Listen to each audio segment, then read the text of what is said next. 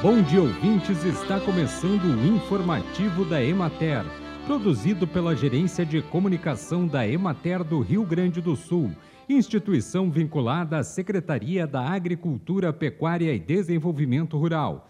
A apresentação é de Matheus de Oliveira, na técnica José Cabral.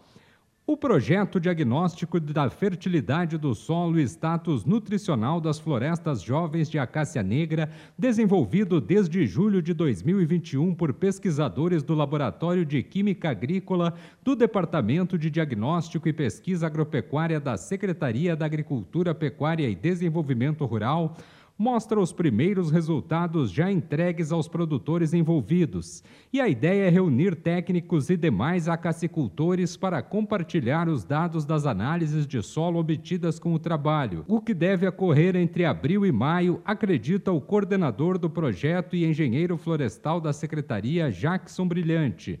Em sua primeira etapa, a pesquisa demonstrou que muitos acacicultores não fazem a reposição adequada de nutrientes no solo, o que pode comprometer a produção de madeira e casca. Os pesquisadores observaram também que os solos em que produtores manejavam a cássia em consórcio com melancia apresentavam uma melhor condição de fertilidade, o que resultou em maior crescimento das árvores porque eles fazem a correção da acidez e dos níveis de fósforo do solo para a melancia. E a acácia negra se beneficia muito desta condição. Segundo o pesquisador, a finalidade do projeto é compreender como está sendo feito o manejo da fertilidade do solo pelos acacicultores em diferentes regiões do Rio Grande do Sul e propor estratégias para melhorar a produtividade de madeira e casca.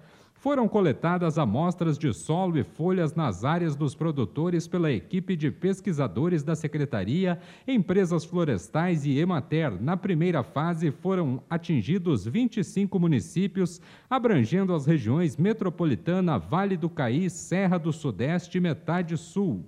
Bem, e por hoje é isso, nós vamos ficando por aqui, mas amanhã tem mais informativo da Emater. Um bom dia a todos que nos acompanharam e até lá!